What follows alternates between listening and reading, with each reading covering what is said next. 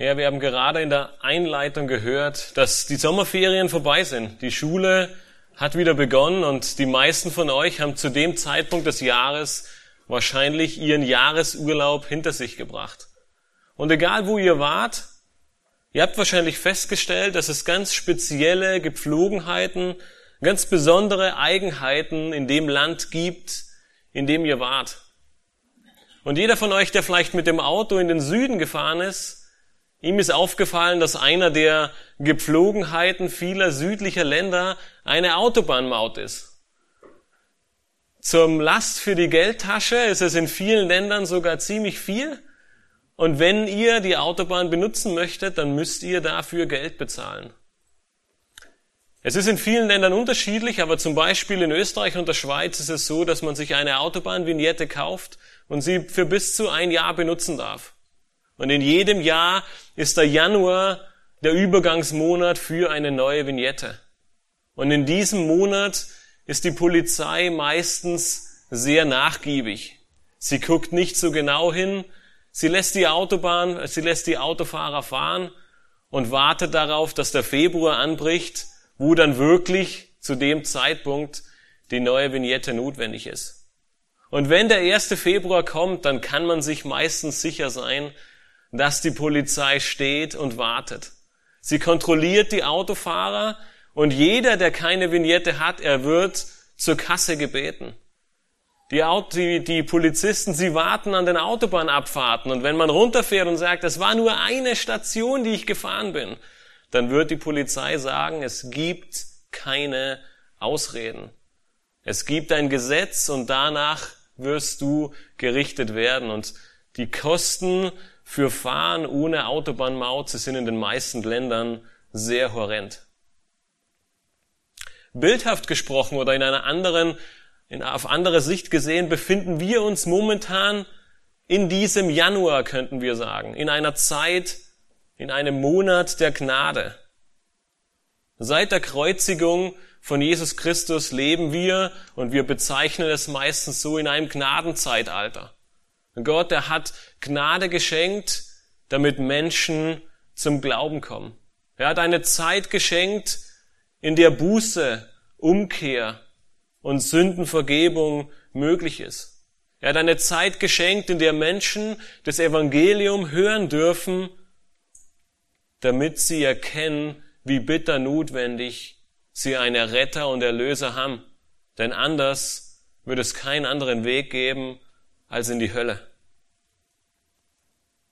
Doch ähnlich wie die Polizisten am 1. Februar stehen werden und alle Autofahrer kontrollieren werden, wird der Tag kommen, wo dieses Gnadenzeitalter abrupt zu Ende gehen wird. Wo es nicht mehr ohne weiteres möglich sein wird zu sagen, es tut mir leid, ich möchte umkehren, Gott, vergib mir. Gott, er wird ein Tag und er hat einen Tag des Gerichts bestimmt, der eines Tages kommen wird und jeder Mensch vor Gott gerichtet werden wird für die Dinge, für die Taten, die er getan hat. Die Frage stellt sich, glaubst du das? Glaubst du wirklich daran, dass eines Tages Gottes Gericht kommen wird und es keine Ausreden geben wird? Es nicht die Möglichkeit geben wird zu sagen, es war nur eine Station. Ich war gerade auf dem Weg, Buße zu tun. Du bist eindeutig zu früh da. Wir sind mittlerweile im letzten Kapitel des zweiten Petrusbriefes angekommen.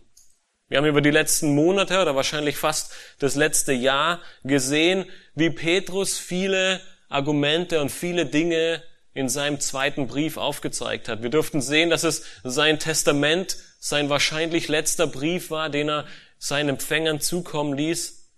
Und wir dürften sehen, wie er gerade im ersten Kapitel all diese Segnungen Gottes, die er geschenkt hat, und unseren daraus resultierenden Wandel, die absolute Glaubwürdigkeit von Gottes Schrift ins Zentrum gestellt hat. Und das ganze zweite Kapitel dann nutzte, um diesen großen Gegensatz darzustellen, nämlich die Irrlehrer, die aufkommen und völlig andere Dinge erzählen als das, was Petrus im ersten Kapitel deutlich gemacht hat. Sie lehnen Gottes Wort ab. Sie lehnen seine Verheißungen ab. Und nicht, und wir durften das in der letzten Predigt schon sehen und werden das heute noch mehr betrachten, sie lehnen Gottes Gericht ab. Doch Petrus, er macht während des ganzen Briefes und gerade im dritten Kapitel eines unmissverständlich deutlich. Gottes Gericht, es wird kommen. Petrus, er nutzt diese ersten sieben Verse im dritten Kapitel, um dir drei Wahrheiten vor Augen zu führen. Und diese Wahrheiten, sie sollen dir helfen, Gottes Gericht richtig einzuordnen. Gottes Gericht im Licht von Gottes Wort zu betrachten und zu erkennen, dass Gottes Gericht anders sein wird, als es uns die Welt und als es uns viele glaubhaft machen wollen. Wenn ihr eine Bibel dabei habt, dann schlagt schon mal den zweiten Petrusbrief auf. Wir werden gleich die ersten sieben Verse in Kapitel 3 lesen. Und wir haben in der letzten Predigt gehört, dass Petrus dieses zweite Kapitel abschließt, indem er dieses sündhafte Verhalten, indem er das Leben der Irrlehrer darstellt und aufzeigt, dass ohne Gottes Wort keine wahrhaftige Veränderung im Leben eines Menschen möglich ist. Er schließt dieses zweite Kapitel mit einem Spruch ab, in dem er deutlich macht, dass jeder Mensch, der das Evangelium nicht glaubt, der das Evangelium nicht wahrhaben will, dorthin zurückkehren wird, wo er hergekommen ist. Und wir wissen aus der Schrift, dass wir alle, dass jeder einzelne von uns Sünder ist. Und jeder, der nicht das Evangelium annimmt, jeder, der nicht glaubt, dass er Jesus Christus als sein Erlöser braucht, der wird dahin zurückkehren, wo er hergekommen ist. Und das ist und bleibt die Sünde. Er wird in Sünde verharren und genau das hat Petrus deutlich gemacht. Das ist die Irrlehrer weiterhin tun.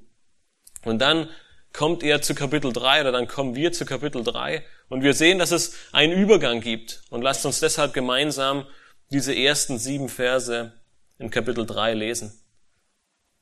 Petrus erschreibt, Geliebte, dies ist nun schon der zweite Brief, den ich euch schreibe, um durch Erinnerung eure läutere Gesinnung aufzuwecken, damit ihr an die Worte gedenkt, die von den heiligen Propheten vorausgesagt worden sind und dessen, was euch der Herr und Retter durch uns, die Apostel, aufgetragen hat. Dabei sollt ihr vor allem das erkennen, dass am Ende der Tage Spötter kommen werden, die nach ihren eigenen Lüsten wandeln und sagen, wo ist die Verheißung seiner Wiederkunft? Denn seitdem die Väter entschlafen sind, bleibt alles so, wie es von Anfang der Schöpfung an gewesen ist. Dabei übersehen sie aber absichtlich, dass es schon vor Zeiten Himmel gab und eine Erde aus dem Wasser heraus entstanden ist und inmitten der Wasser bestanden hat durch das Wort Gottes. Und dass durch diese die damalige Erde infolge einer Wasserflut zugrunde ging. Die jetzigen Himmel aber und die Erde werden durch dasselbe Wort aufgespart und für das Gericht bewahrt bis zum Tag des Gerichts und des Verderbens der gottlosen Menschen. Petrus ernutzt die ersten beiden Verse, um uns die erste Wahrheit, die wir uns immer wieder vor Augen führen sollten, ähm, was Gottes Gericht anbelangt. Er erinnert uns an Gottes Gericht in seinem Wort. Eine Erinnerung an Gottes Gericht in seinem Wort. Petrus, er beginnt dieses letzte Kapitel seines Briefes mit einem besonderen Wort. Er nennt die Empfänger seines Briefes Geliebte.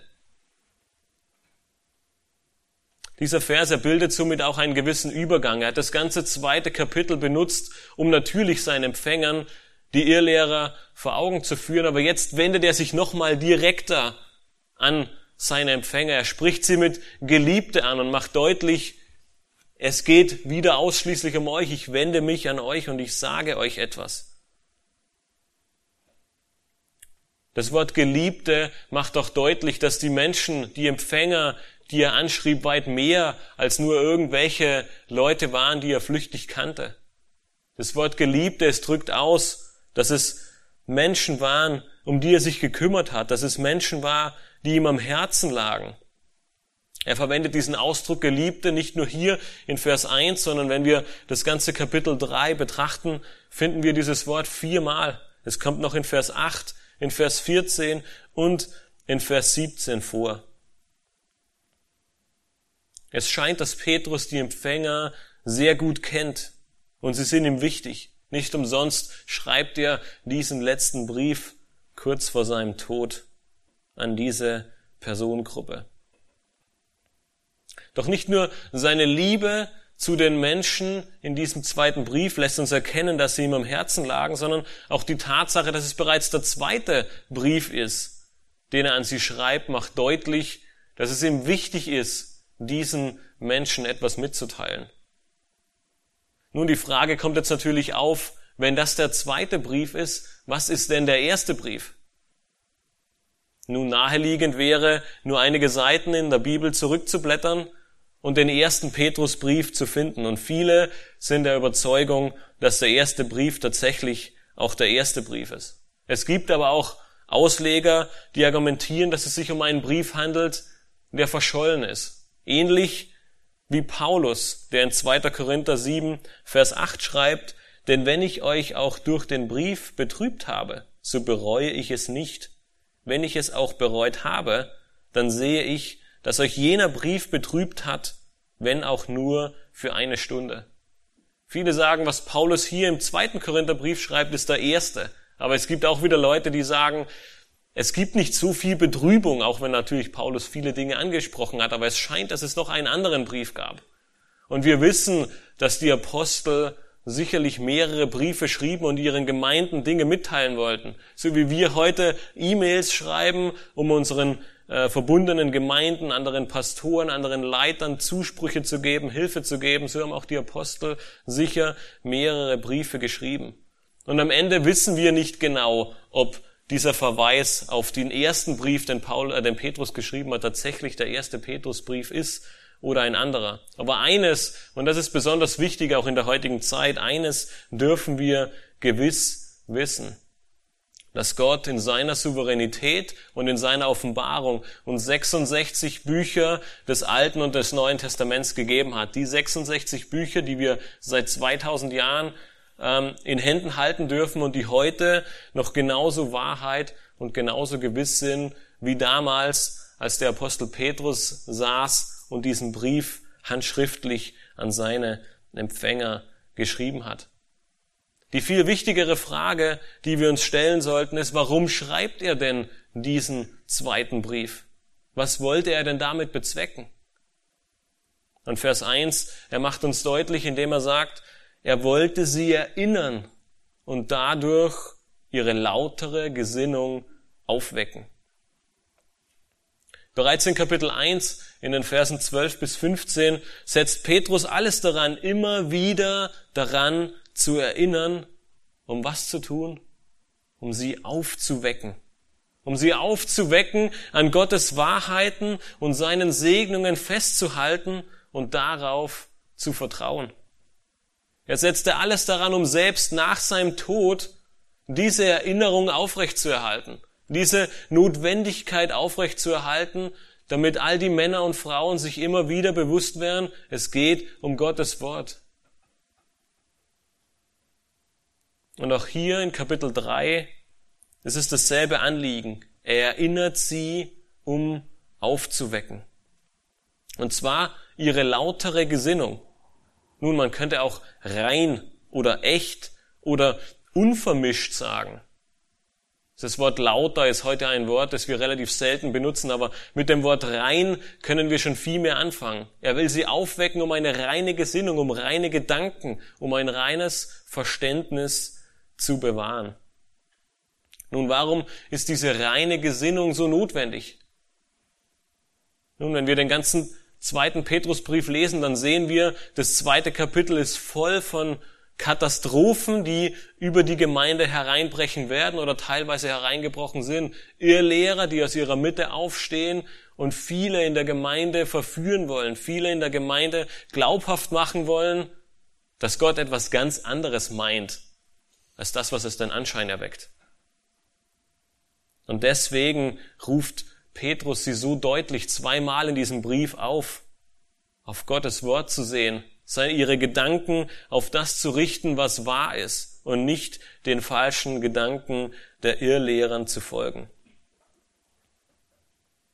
Petrus, er ruft sie auf, eine klare und unvermischte und reine Gesinnung zu bewahren, damit sie an Gottes Wort gedenken und Gottes Wort ins Zentrum stellen. Jene Worte, die bereits hunderte Jahre zuvor von den Propheten des Alten Testaments vorausgesagt wurden und von den Aposteln bestätigt wurden. Das ist das, was er in Vers 2 deutlich macht. Sie sollen sich auf das besinnen, was die Propheten gesagt haben und was die Aposteln des Neuen Testaments bestätigt haben. Und hier wird abermals deutlich, wie er bereits in Kapitel 1 am Ende festgelegt und, und vor Augen geführt hat, dass Gott Menschen nutzte, um sich und sein Wort zu offenbaren.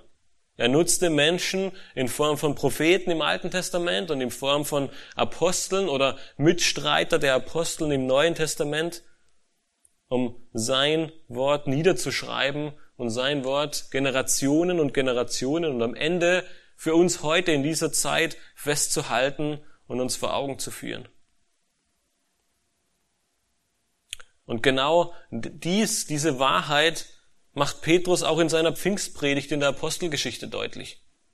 Wenn wir diese Stelle lesen in Kapitel 3, in den Versen 19 bis 21, spricht er dann, so tut nun Buße und bekehrt euch, dass eure Sünden ausgetilgt werden, damit Zeiten der Erquickung vom Angesicht des Herrn kommen und er den sende, der euch zuvor verkündigt wurde. Jesus Christus, den der Himmel aufnehmen muss, bis zu den Zeiten der Wiederherstellung alles dessen, und jetzt sagt er das nochmal, wovon Gott durch den Mund aller seiner heiligen Propheten von alters her geredet hat. Es gibt nichts Neues. Es sind keine neuen Wahrheiten, die verkündigt wurden. Gott hat vieles davon im Alten Testament Jahrhunderte, teilweise Jahrtausende davor angekündigt. Und jetzt sind viele dieser Prophezeiungen in Erfüllung gegangen. Und viele werden sich noch in Zukunft erfüllen. Gottes Wort, das ist seit dem ersten Buch Mose, wird unmissverständlich deutlich, dass Gott gerecht ist, dass Gott Dinge prophezeit, dass Gott Dinge voraussagt, weil er allmächtig ist. Und es wird deutlich, dass sein Gericht kommen wird. Und daran führt kein Weg vorbei. Genau wie es von den Aposteln im Neuen Testament bestätigt wurde, und was die Offenbarung, das letzte Buch der Bibel deutlich macht, davon spricht das ganze Wort Gottes. Petrus er nutzt diese ersten Verse, um durch Erinnerung reine Gedanken hervorzurufen. Er will ihnen deutlich machen, dass es viele Dinge gibt, dass die Irrlehrer, und wir haben das im ganzen zweiten Kapitel gesehen, eine Unzahl an neuen Wahrheiten, an anderen Wahrheiten hervorbringen wird, aber dass am Ende Gottes Wort die entscheidende Richtschnur sein wird. Er ruft sie auf, reine und unvermischte Gedanken zu bewahren, damit sie sich nicht mit den Irrlehrern und mit den Ideologien der Irrlehrern vermischen. Wir leben heute in einer Zeit, in der es keine alleinige Wahrheit mehr geben darf. Jeder hat das Recht, Wahrheit zu sprechen. Jeder hat das Recht zu sagen, was richtig ist. Und jeder ist am Ende der, der die Wahrheit gesagt hat. Doch die Frage stellt sich immer wieder, was ist am Ende Wahrheit? Wenn der eine A und der andere B sagt, dann können am Ende nicht beide Recht haben. Es muss eine gültige und eine einzige Wahrheit geben. Die Frage stellt sich, woher willst du wissen, ob die Antwort, die dir jemand gibt, Wahrheit oder Lüge ist? Woher willst du wissen, ob die neue Erkenntnis, die er von Gott erlangt hat, Wahrheit oder Lüge ist? Petrus, er sagt es hier in diesen ersten beiden Versen sehr deutlich. Mit meinen Worten gesprochen, gedenke an Gottes Wort. Gottes Wort, es muss die Richtschnur, es muss der Maßstab, es muss die Autorität, es muss der Anker Und es muss die Antwort auf all deine Fragen in deinem Leben sein. Es kann nicht jeder Recht haben. Es kann nicht A und B gleichzeitig richtig sein. Du musst wissen, wo du suchen musst, um eine Antwort auf die Fragen oder um eine Antwort auf die Frage, die du dir vielleicht selbst stellst. Ist es Wahrheit? Wo findest du diese Antworten? Und deshalb weckt Petrus wie damals bei den Empfängern auch in uns heute eine reine Gesinnung auf, um dich zu Gottes Wort zurückzuführen, um dir deutlich zu machen, wenn du irgendwo Wahrheit findest, dann in diesem Buch. Am Ende des Lebens Jesu finden wir ein sehr ausführlich aufgezeichnetes Gebet wieder. In diesem letzten der fünf Kapitel von Kapitel 13 bis Kapitel 17 im Johannesevangelium ist das letzte Kapitel, das Kapitel 17, wo er mit seinen Jüngern sehr viel Zeit verbrachte. Dieses Kapitel, wo er ein sehr langes und ausführliches Gebet zu seinem Vater spricht. Und wenn wir in der Situation wären, wir würden wahrscheinlich nicht wissen, welche der tausend Gebetsanliegen, die uns in dem Moment durch den Kopf gehen, wir an Gott adressieren. Und vielleicht ging es Jesus ähnlich. Er hatte sicher viele Dinge, die er gerne gesagt hätte, viele Gebetsanliegen, die ihm in den Sinn kamen. Aber es waren nicht sehr, sehr viele, es waren sehr, sehr wichtige, aber nicht sehr, sehr viele, die er an Gott den Vater adressierte.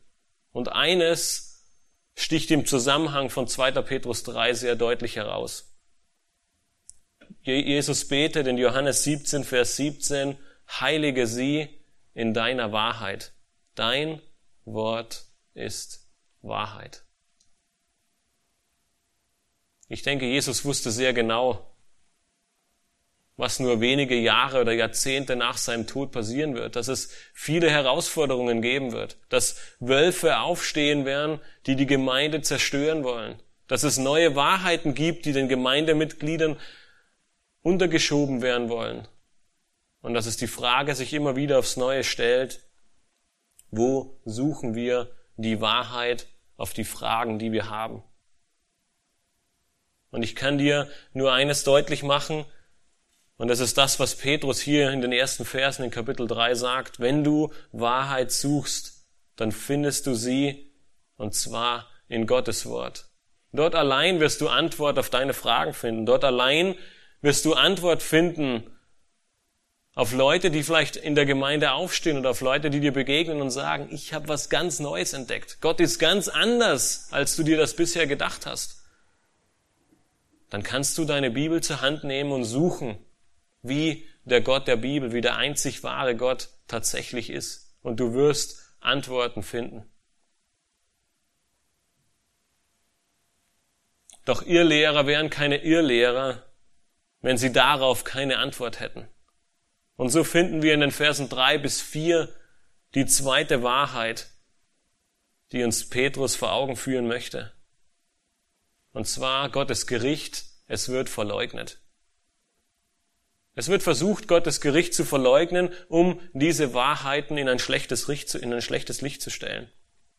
Und am Ende, wenn wir das zweite Kapitel betrachten, es ist nicht verwunderlich, dass die Irrlehrer genau das bezwecken wollen, dass die Irrlehrer das tun. Am Ende der Tage werden Spötter kommen. Sie werden nach ihren eigenen Lüsten wandeln und sie werden am Ende genau das Gegenteil von dem behaupten, was Gott sagt. Deshalb wendet sich Petrus an seine Empfänger und sagt ihnen, dass sie vor allem das erkennen sollen, dass am Ende der Tage Spötter kommen werden. Dieses Ende der Tage ist nicht zwangsläufig auf die letzten Tage der Wiederkunft Jesu bezogen, sondern es charakterisiert im Allgemeinen die Zeit zwischen dem ersten und dem zweiten Kommen. Und wir sehen, dass nicht allzu viel Zeit vergehen wird und nicht allzu viel Zeit vergangen ist, nachdem Jesus in den Himmel aufgefahren ist, bis diese ersten Spötter aufstanden. Und Jesus selbst, der macht es seinen Jüngern deutlich. Die Jünger, sie stellen ihm am Tempelberg eine Frage, Und Jesus, er beantwortet sie in Matthäus 24, 3 bis 5 folgendermaßen. Als er aber auf dem Ölberg saß, traten die Jünger allein zu ihm und, und, sprachen, sage uns, wann wird, dies, wann wird dies geschehen und wann wird das Zeichen deiner Wiederkunft und des Endes der Weltzeit sein? Und Jesus sprach zu ihnen, habt Acht, dass euch niemand verführt. Denn viele werden unter meinem Namen kommen und sagen, ich bin der Christus. Und sie werden viele verführen. Das war Jesu Antwort auf eine völlig andere Frage. Sie wollten wissen, wann genau kommst du wieder? Was wird das Zeichen sein, dass wir vorbereitet sind? Und seine Antwort ist, seht zu, dass euch niemand verführe. Viele werden in meinem Namen kommen und sie werden euch Dinge erzählen, die in den Ohren kitzeln. Aber es sind Lügen und Verleumdungen. Und die Apostelgeschichte, sie ist der Startschuss, der Beginn der Gemeinde, könnten wir sagen. Es ist das Buch, das uns die erste Geschichte der, der, der heranwachsenden Gemeinde berichtet. Und wir schaffen es nicht bis zum Ende, dass wir sehen, dass genau das passiert. Als, als Paulus sich von den Ephesern verabschiedet in Apostelgeschichte 20, sind die letzten Worte, bevor er geht, in den Versen 29 und 30, denn das weiß ich, dass nach meinem Abschied räuberische Wölfe zu euch hineinkommen werden, die die Herde nicht schonen. Und aus eurer eigenen Mitte werden Männer aufstehen, die verkehrte Dinge reden, um die Jünger abzuziehen in ihre Gefolgschaft. Eine ermutigende Verabschiedung, oder? Man würde sich freuen, wenn er, ich meine, es kam auch noch, aber wenn Paulus einfach sagt, alles wird gut und es wird schön und ihr werdet eine tolle Gemeinde werden und betet einfach und macht so weiter und alles wird gut. Aber Paulus sagt, seid auf Alarmstufe rot. Ihr wisst, es werden Männer kommen, die euch mit anderen Dingen konfrontieren, die euch andere Wahrheiten bringen und sie werden verleugnen und verkehrte Dinge reden und versuchen abzuziehen, wen es nur abzuziehen geht. Ihr Ziel wird es sein, die Wiederkunft Jesu und das Gericht Gottes zu verleugnen und Gläubige in ihre Gefolgschaft zu ziehen. Ihr Leben ist kontrolliert von ihren Lüsten und nicht von Gottes Wort. Und so lesen wir in Vers 4, dass sie Jesu Wiederkunft in Frage stellen. Das ist genau das, was Petrus schreibt in Vers 4. Wo ist die, wo ist die Verheißung? Wo ist er? Er ist nicht wiedergekommen. Gibt es die Wiederkunft überhaupt? Vielleicht habt ihr was missverstanden. Diese Verleumdung ist am Ende oder diese Verleugnung ist sehr interessant. Denn wenn wir das Neue Testament betrachten, dann war die Wiederkunft Jesu einer der zentralen Verheißungen der ersten Gemeinde, einer der zentralen Verheißungen für alle Gläubigen. Der Stein, an dem sich alle festgehalten haben in Sturm und Not. Um zur Apostelgeschichte zurückzukehren, ich habe es gerade gesagt, sie zeichnet die Geschichte, den Start der Gemeinde auf. Und im ersten Kapitel finden wir die Himmelfahrt Jesu. Und was, sind die, was ist der erste Vers, nachdem Jesus aufgefahren ist in den Himmel? In Apostelgeschichte 1 in Vers 10 bis 11 lesen wir, und als sie unverwandt zum Himmel blickten, während er dahin fuhr, Siehe, da standen zwei Männer in weißer Kleidung bei ihnen, die sprachen, ihr Männer von Galiläa, wo steht, was steht ihr hier und seht zum Himmel? Dieser Jesus, der von euch weg in den Himmel aufgenommen worden ist, wird in derselben Weise wiederkommen, wie ihr ihn habt in den Himmel auffahren sehen. Das war die Verheißung. Das ist das, was sich durch die ganzen Lehrbriefe des Neuen Testaments zieht. Jesus wird wiederkommen.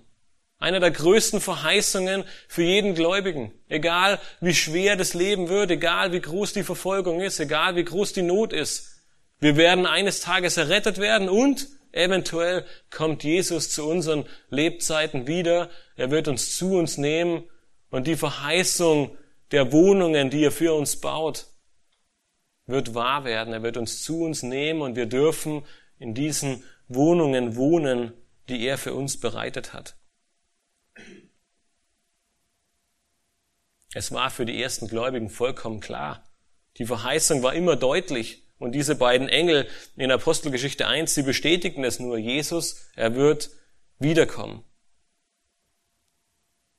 Aber nun stellen die Irrlehrer, die Spötter diese Wiederkunft in Frage und sie liefern in Vers 4 auch gleich noch eine Begründung dazu, indem sie sagen, denn seitdem die Väter entschlafen sind, bleibt alles so, wie es von Anfang an der Schöpfung gewesen ist. Es hat sich nie was geändert. Wenn Sie sich auf die Väter beziehen, dann meinen Sie natürlich die Patriarchen des Alten Testaments. Mit anderen Worten sagen Sie, Abraham, Isaac und Jakob, sie sind gestorben und es ist nichts passiert. Es ist alles gleich geblieben. Seitdem Gott die Welt erschaffen hat, hat sich nichts geändert. Es wird keine Wiederkunft geben.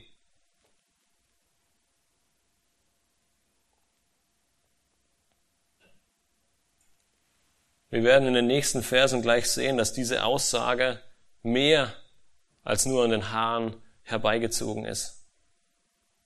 Doch Petrus, er macht hier deutlich, warum seine Erinnerung und sein Aufruf zu reinen Gedanken so wichtig ist.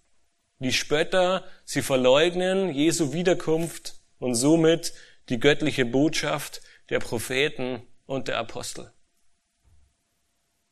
Nun, viele von euch sind aus dem Urlaub zurückgekommen und eine der tollen Dinge, auf die man sich freut, wenn alle wieder da sind, jeder erzählt seine Urlaubserfahrungen. Und ihr trefft euch als Freundinnen oder Freunde und der andere erzählt, wie wunderbar dieser Sonnenuntergang am Strand war, als man in seinem Strandsessel sah und die Sonne untergehen sah am Horizont in diesem wunderbaren Rot. Und wenn man diese Erinnerung erzählt bekommt, man sieht vor seinem inneren Auge oder man versucht es sich vorzustellen, wie wunderbar dieser Sonnenuntergang gewesen sein mag. Und man sieht förmlich die Sonne vor seinem Auge untergehen und freut sich an dieser, an diesem wunderbaren Bild. Doch genauso schön, wie diese Urlaubserinnerungen sich in dein Auge einbrennen werden, genauso wird es mit Lüge sein, die dir aufgetischt wird. Wenn du Lüge annimmst, ohne zu prüfen, wenn du dich der Lüge aussetzt, dann wird diese Lüge deine Gedanken, deine Gesinnung und dein Verständnis beeinflussen. Die Worte, die du hörst und die gesprochen werden, sie werden dein Denken, dein Fühlen und deine Wahrnehmung beeinflussen und ehe du dich versiehst, wird diese Lüge in die Realität übergehen. Du wirst diese Lüge annehmen und plötzlich wird Lüge Realität sein. Du wirst geprägt von dem, was du hörst, von dem, was dir tagtäglich begegnet, ob du willst oder nicht. Und eines Tages werden all diese Lügen, die dir aufgetischt werden, schleichend in deine Realität, in deine Wahrnehmung eingepflanzt werden. Und deswegen sagt Petrus, deshalb sollst du gerade das erkennen, dass Spötter und Irrlehrer aufstehen werden, die Gottes Wort, seine Wiederkunft, sein Gericht und seine Verheißungen in Verruf bringen, die es verleugnen werden und die sagen, das wird ganz anders sein. Doch heute ist es nicht nur so, dass wir sagen, in unserer Gemeinde wird eines Tages jemand aufstehen und wird diese Dinge sagen, sondern mittlerweile, 2000 Jahre nach der Kreuzigung Jesu, sind wir so weit angekommen, dass unsere ganze Gesellschaft so denkt. Es sind nicht Einzelne, die aufstehen und die Gemeinde verführen, sondern unsere ganze Gesellschaft, sie lehnt eine Wiederkunft Jesu ab. Sie lehnt es ab, dass es eines Tages ein Gericht Gottes geben wird. Sie lachen dich aus, wenn du sie damit konfrontierst. Als fanatischen Spinner, als Fundamentalisten oder als irgendetwas anderes. Unsere Gesellschaft, sie will nichts von einer Wiederkunft Jesu und vom Gericht Gottes hören, weil sie wissen, dass wenn es tatsächlich wahrhaftig ist, sie ein schwerwiegendes Problem haben. Deswegen ist es nicht nur ein Irrlehrer oder ein Spötter, der aufsteht, sondern es ist eine ganze Gesellschaft, die Einfluss auf unser Denken, auf unser Verständnis und auf unsere Wahrnehmung hat. Deshalb müssen wir achtsam sein und vorsichtig und überlegen, mit wem wir uns abgeben, welche Nachrichten, welche Informationen wir ungefiltert aufnehmen können. Und ob Gottes Wort tatsächlich die Richtschnur für unsere Wahrheit ist. Nicht umsonst beginnen die Psalmen mit einer Warnung, könnte man sagen. Psalm 1 beginnt damit, indem wir lesen, wohl dem, der nicht wandelt nach dem Rat der Gottlosen, noch tritt auf den Weg der Sünder, noch sitzt, wo die Spötter sitzen. Sondern was sollte er tun? Sondern seine Lust hat am Gesetz des Herrn und über sein Gesetz nachsinnt Tag und Nacht. Das ist die Einstellung, die wir haben sollten. Wenn wir über Gottes Gesetz, über Gottes Wort nachsinnen Tag und Nacht, dann wird es nicht passieren, dass wir Informationen ungefiltert aufnehmen und nicht wissen, ist es Wahrheit oder nicht, sondern wir wissen genau, Person, die Person, die auf uns zukommt, sagt A, aber wir wissen, dass B richtig ist. Wir wissen, dass Gottes Wort etwas anderes sagt und wir können damit in richtiger Art und Weise umgehen.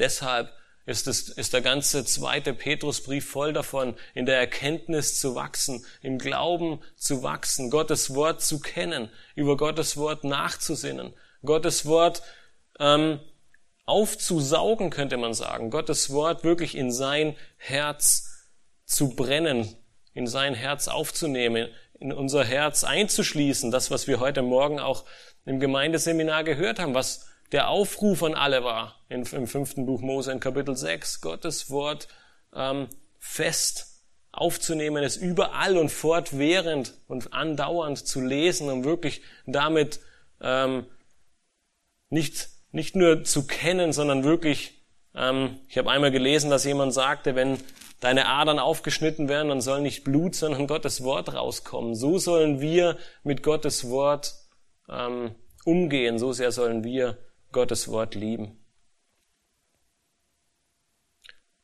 Die dritte und letzte Wahrheit, die Petrus in diesem Abschnitt uns zuruft und dir zuruft, ist die Sicherheit von Gottes Gericht. In den Versen fünf bis sieben zeigt er auf, dass Gottes Gericht mit Sicherheit kommen wird.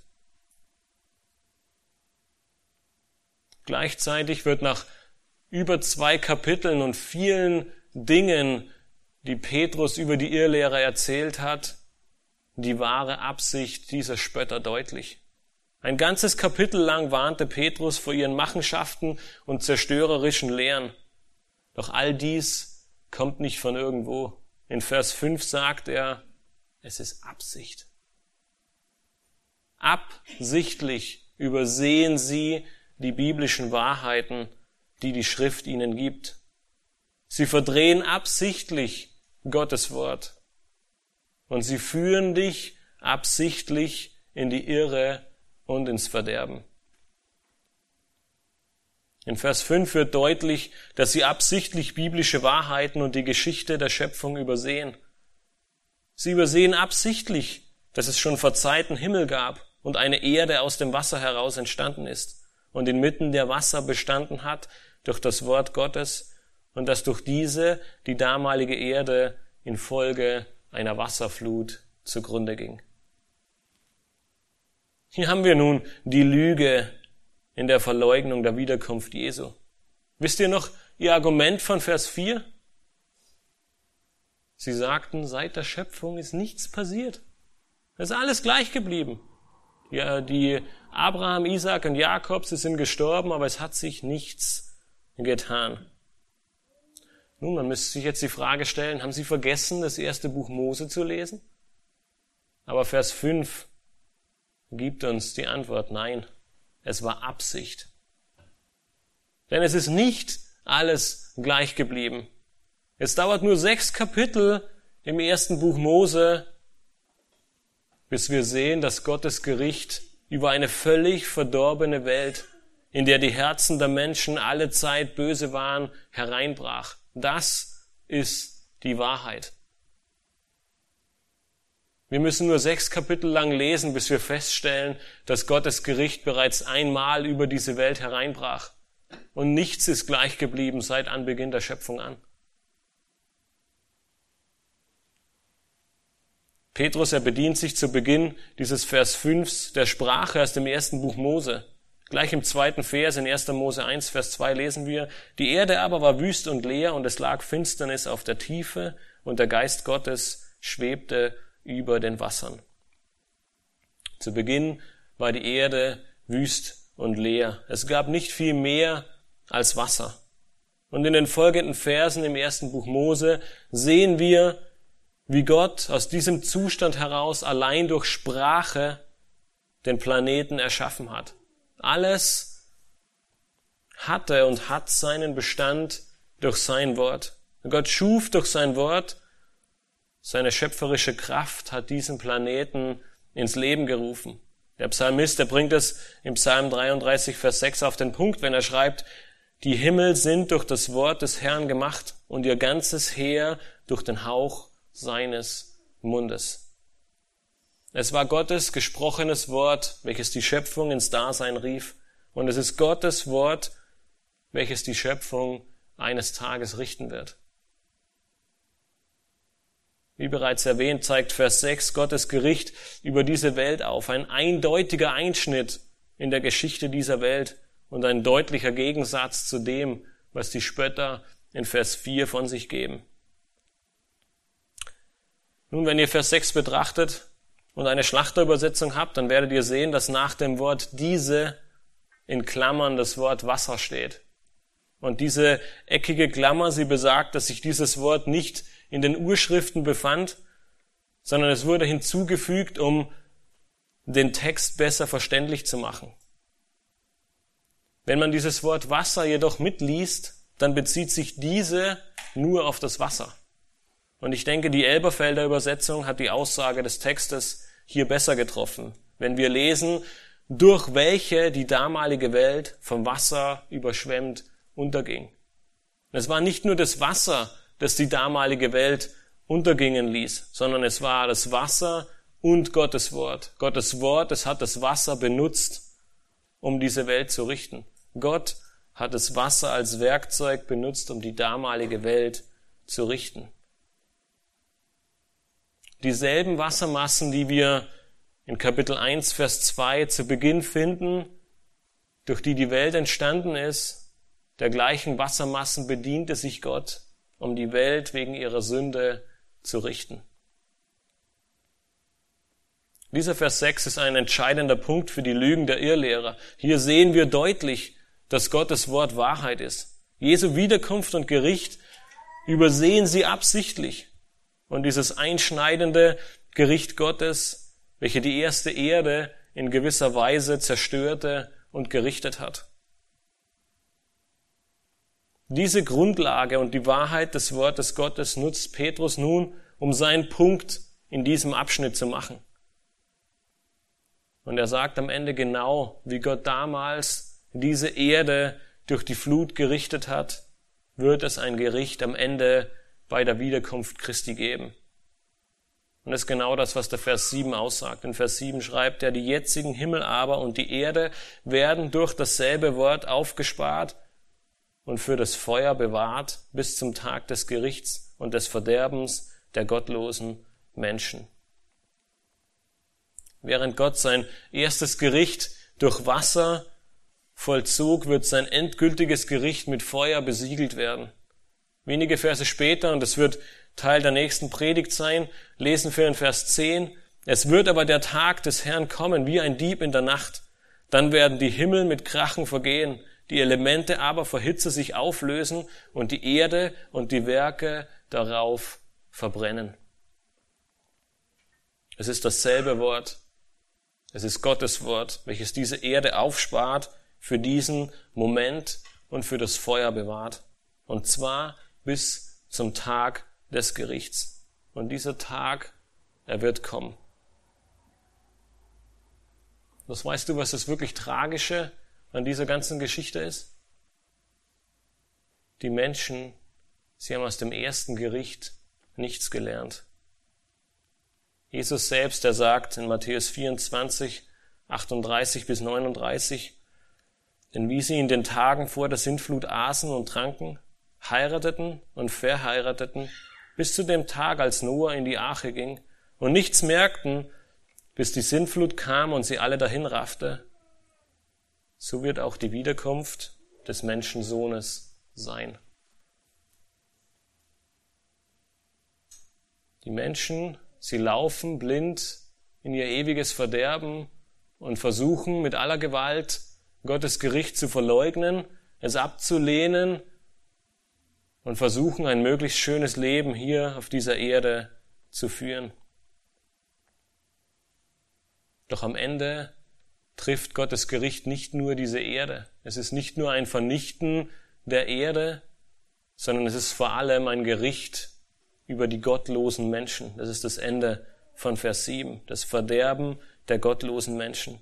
Jeder Mensch, der nicht an Gott glaubt, jeder, der in Christus nicht seinen Retter hat, wird in ihm seinen Richter finden. Das ist die tragische und furchtbare Nachricht und die Wahrheit von Gottes Gericht. Gottes Gericht zerstört nicht nur diese Erde, es ist gleichzeitig das Verderben aller gottlosen Menschen. Und wenn du heute hier sitzt und dieser Lüge geglaubt hast bis zum jetzigen Tag, wenn du heute hier sitzt und einer Gesellschaft glaubst, die sagt, es wird kein Gericht geben, alles wird weiterlaufen, so wie es immer schon gelaufen ist, dann lass dir diese Verse eine deutliche Warnung sein. Gottes Gericht, es wird kommen. Und es wird allen voran nicht diese Erde zerstören, sondern es wird jeden einzelnen Menschen, der nicht an Jesus Christus glaubt, jeden einzelnen Menschen, der nicht durch das Blut Christi am Kreuz von Golgatha errettet wurde, in eine ewige Verdammnis bringen. Darum nutze diese Zeit der Gnade, in der wir heute leben dürfen. Nutze diese Zeit, tu Buße und kehre um.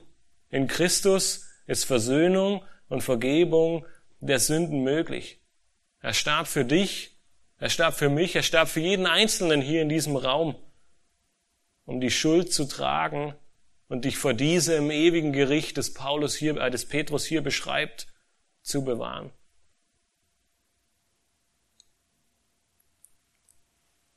Wenn du aber heute hier sitzt und Jesus Christus als deinen Retter nennen darfst und Jesus Christus als deinen Retter nennst, dann ist für dich nicht die Zeit zu kommen, die Zeit gekommen, sich zurückzulehnen und ein entspanntes Leben zu führen und auf diese, auf dieses Gericht zu warten.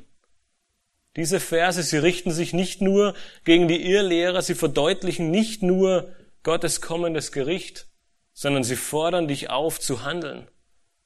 Sie fordern dich auf, vielleicht eine falsche Sicht vom Gericht Gottes, das du bisher hattest, im Licht der Bibel zu betrachten. Sie fordern dich heraus, Wahrheiten in Gottes Wort zu suchen und sich darin zu gründen.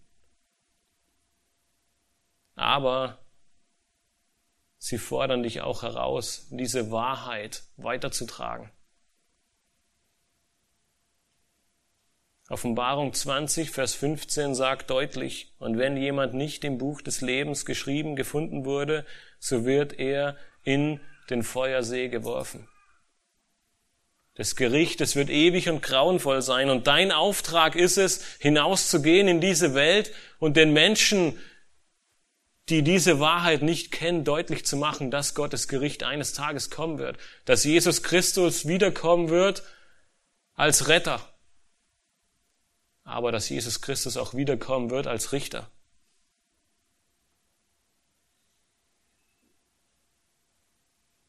Das ist das, was Jesus uns am Ende seines Lebens, kurz vor seiner Himmelfahrt in Matthäus 28 mitgegeben hat. So geht nun hin und macht zu Jüngern alle Völker und tauft sie auf den Namen des Vaters und des Sohnes und des Heiligen Geistes und lehrt sie alles halten, was ich euch befohlen habe.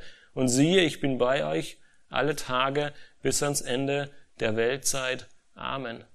Das ist unser Auftrag, zu wissen, wenn wir uns dessen bewusst sind, dass Gottes Wort Wahrheit ist und Gottes Gericht kommen wird, dass wir hinausgehen und all den Menschen diese furchtbare Botschaft vor Augen halten und ihnen gleichzeitig einen Ausweg aufzeigen können. Ein Evangelium, das rettet. Ein Gott, der sich nicht so schade war, in diese Welt zu kommen, um ans Kreuz zu gehen, um für uns Sünder zu sterben. ähnlich wie die Polizei eine Zeit der Gnade schenkt, um sich eine neue Autobahnmaut zu kaufen, damit man die Autobahn weiter nutzen darf, schenkt Gott Gnade. Gnade, in der Raum ist zur Buße und Umkehr. Aber wie bereits erwähnt, wird diese Zeit der Gnade nicht unendlich anhalten. Und wir werden in der nächsten Predigt sehen, dass Gottes Langmut sein Gericht zurückhält. Zu welchem Zweck? Damit die Menschen zur Buße kommen, dass jeder Mensch Raum zur Buße hat und umkehrt. Gott selbst, er ist wahrhaftig, gnädig und barmherzig. Doch es wird der Tag kommen, und das macht Petrus hier deutlich, an dem Gottes Gericht über diese Welt hereinbrechen wird, so wie es damals bei der Flut war. Und so laufen auch die Menschen heute ins Verderben, ohne es zu merken. Petrus erführt am Ende seines Briefes nochmals eines deutlich vor Augen. Gottes Verheißungen, sie werden sich erfüllen. Zum Guten für die einen, aber gleichzeitig zum Schlechten für die anderen. Jesus, er wird wiederkommen, genauso wie er in den Himmel aufgefahren ist. Die Frage, die sich in deinem eigenen Leben stellt, wird er als dein Retter oder wird er als dein Richter wiederkommen? Liebe Geschwister, die letzten Verse des Neuen Testaments in Offenbarung 22, sie sprechen eine deutliche Sprache. Jesus selbst sagt, ich komme bald. In seiner Gnade und in seiner Langmut fast 2000 Jahre vergehen lassen, in der er Zeit der Gnade schenkt, in der er Zeit der Buße und Umkehr schenkt, damit möglichst viele Menschen errettet werden und diesem Gericht nicht ins Auge sehen müssen.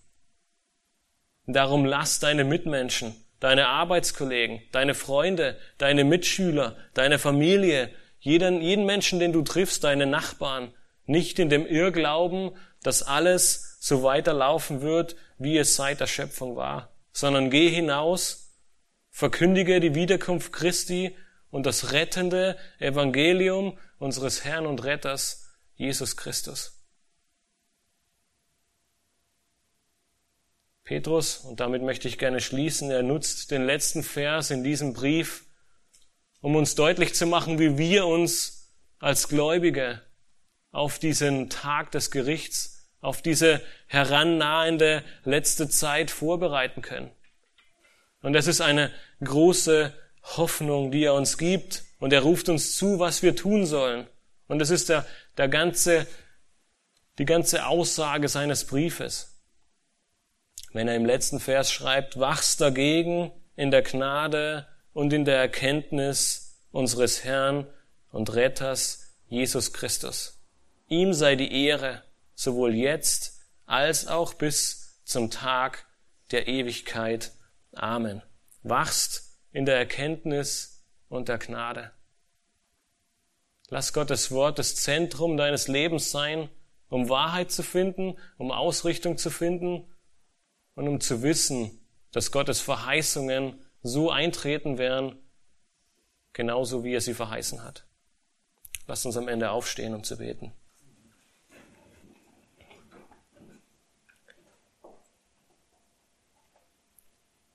Himmlischer Vater, wir möchten dir danken für diese Verse, die wir hier lesen dürfen, Herr, dass wir gewiss sein dürfen, dass deine Verheißungen eintreten, dass wir gewiss sein dürfen, dass Jesus Christus eines Tages wiederkommen wird.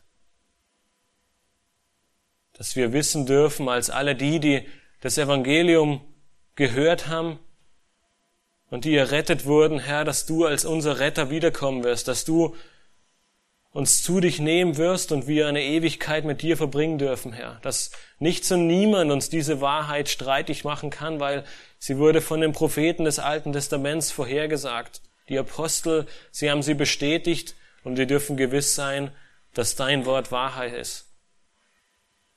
Aber lass uns in dieser Zuversicht und in dieser Freude, in dieser Gnade, die uns zuteil wird, nicht träge werden und die, und die Mitmenschen um uns herum vergessen, Herr. Lass uns deutlich werden in dieser Zeit, in der mehr und mehr dich ablehnen, in der unsere ganze Gesellschaft sich von dir wegdreht, dass wir hier sind, um deinen Auftrag zu erfüllen, dass wir hier sind, um hinauszugehen und diese Wahrheit, die abgelehnt wird, zu verkündigen, um dein Gericht mit Feuer den Menschen vor Augen zu führen, um ihnen deutlich zu machen, dass jeder, der nicht im Buch des Lebens steht, in den Feuersee geworfen wird. Aber ihnen gleichzeitig aufzuzeigen, dass du gnädig bist, Herr, dass du langmütig bist und barmherzig und dass dein Evangelium da ist, um zu retten, dass dein Evangelium da ist, um errettet zu werden und ebenfalls in diesem Genuss dieser Verheißung zu kommen und wissen zu dürfen, dass du ihr Retter bist, Herr. Hab Dank für diese Worte, die uns ermutigen und ermahnen gleichzeitig, Herr, und lass sie uns, lass diese Wahrheiten uns dazu hinführen, dass wir dir treu nachfolgen, Herr, dass wir in der Gnade und in der Erkenntnis wachsen und dass wir in diesem Wachstum der Erkenntnis und der Gnade dein Wort weitergeben und all die Menschen, die dich nicht kennen, erreichen und ihnen diese frohe Botschaft verkünden, Herr, um sie vor dem Gericht zu bewahren. Dir allein sei alle Herrlichkeit und Ehre. Amen.